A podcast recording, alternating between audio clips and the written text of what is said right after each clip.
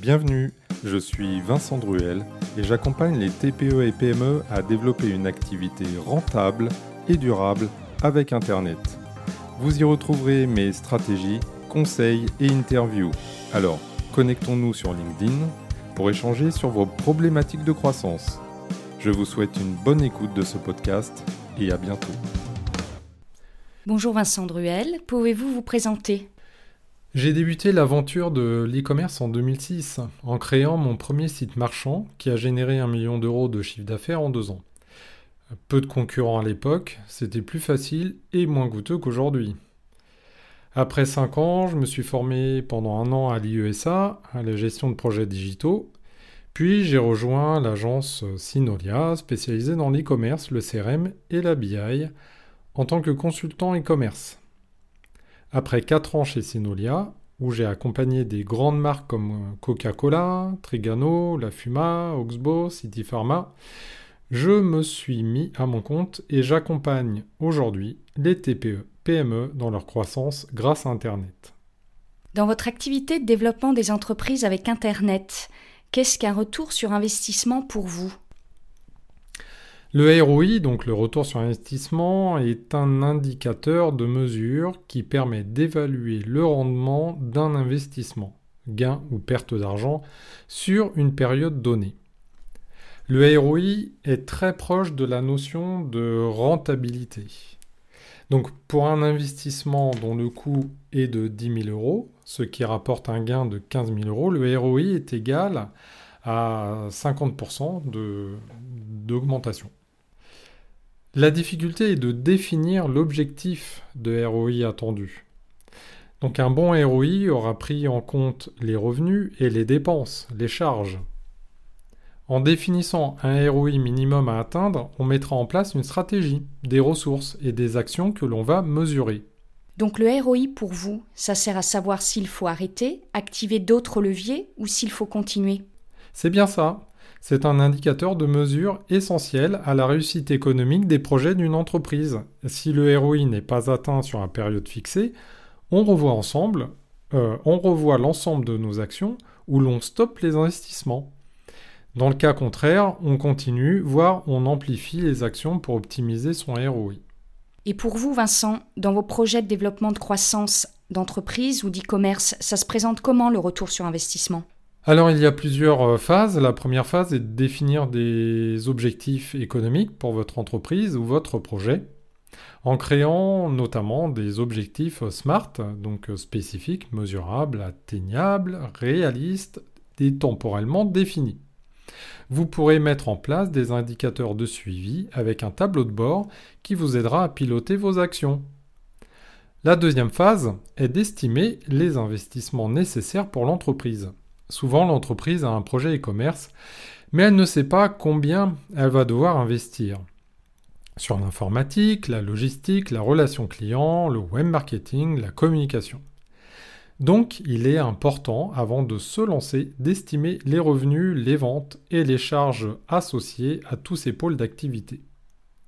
Pour répondre à cela, j'ai développé un simulateur qui permet d'estimer le budget de votre projet comme un business plan il ne faut surtout pas négliger le budget web marketing qui pour beaucoup d'e-marchands font que leur activité n'est pas rentable.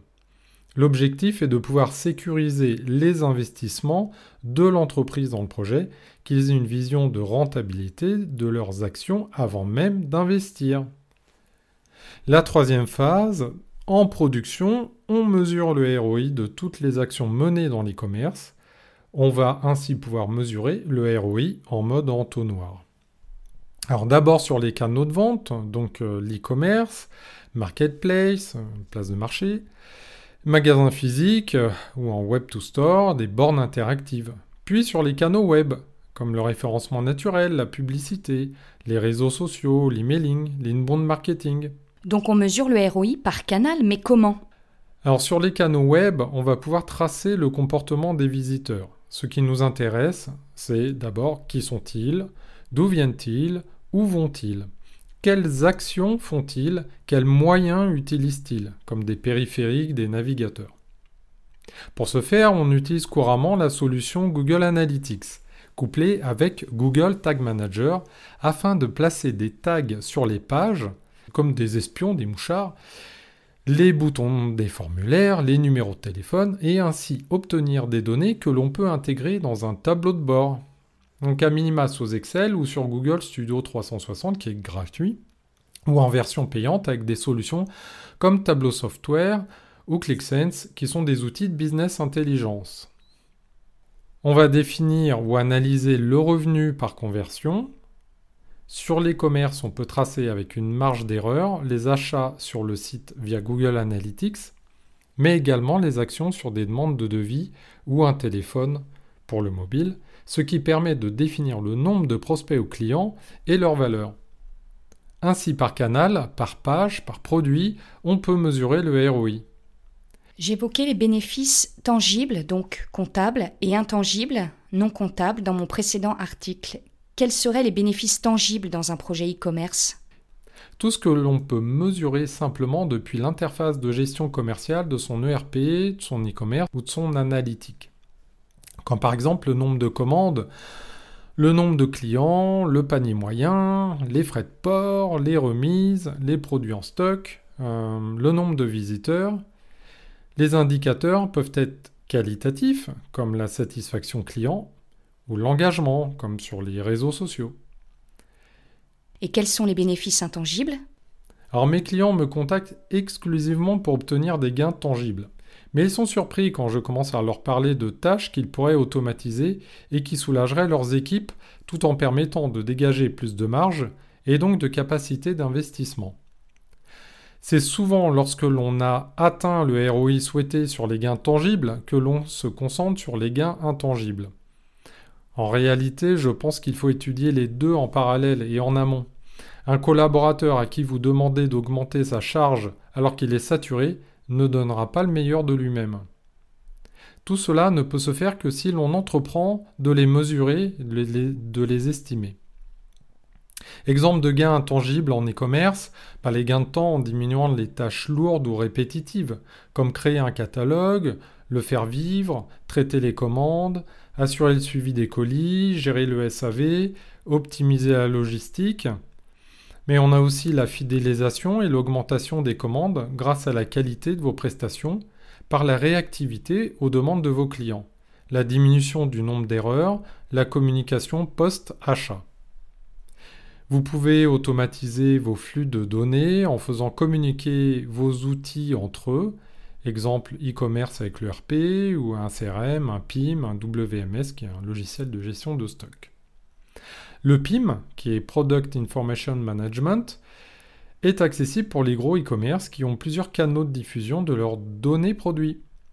Grâce à ces outils, on obtient des gains de temps, une diminution des erreurs de ressaisie, on pilote mieux les ventes et les stocks en fonction de la saisonnalité et des collections.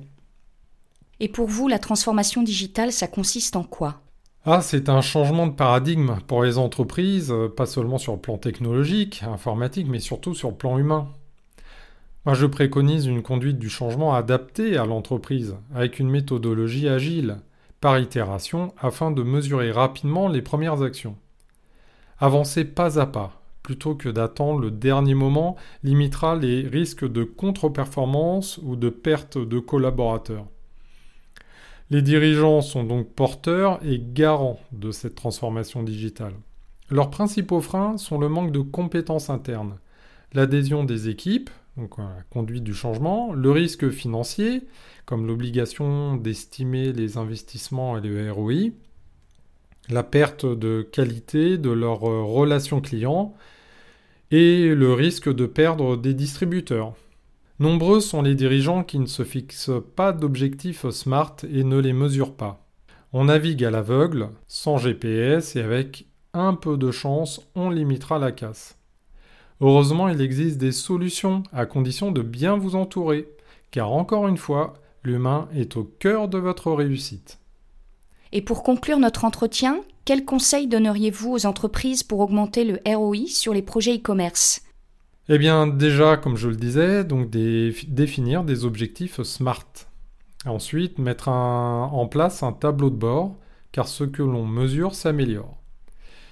puis identifier et lister tous les indicateurs de suivi, donc les KPI. Enfin, évaluer les gains tangibles et intangibles, donc par exemple sur une fiche produit, chronométrer le temps passé sur la réalisation d'une fiche produit et adopter des solutions qui vous feront gagner du temps, comme euh, prise de photos en packshot, euh, la ressaisie à proscrire, euh, faire des imports de masse, etc. Adopter également une démarche agile, donc tester, mesurer, optimiser. Cette boucle est très vertueuse et adoptée par les startups. L'objectif est de fournir aux dirigeants et managers les informations stratégiques pour qu'ils puissent piloter au mieux leur activité. Merci beaucoup Vincent pour toutes ces informations et votre temps consacré. Bah merci à vous Françoise et digitalisez-vous en espérant que vos lecteurs seront mieux éclairés sur les bonnes pratiques. À bientôt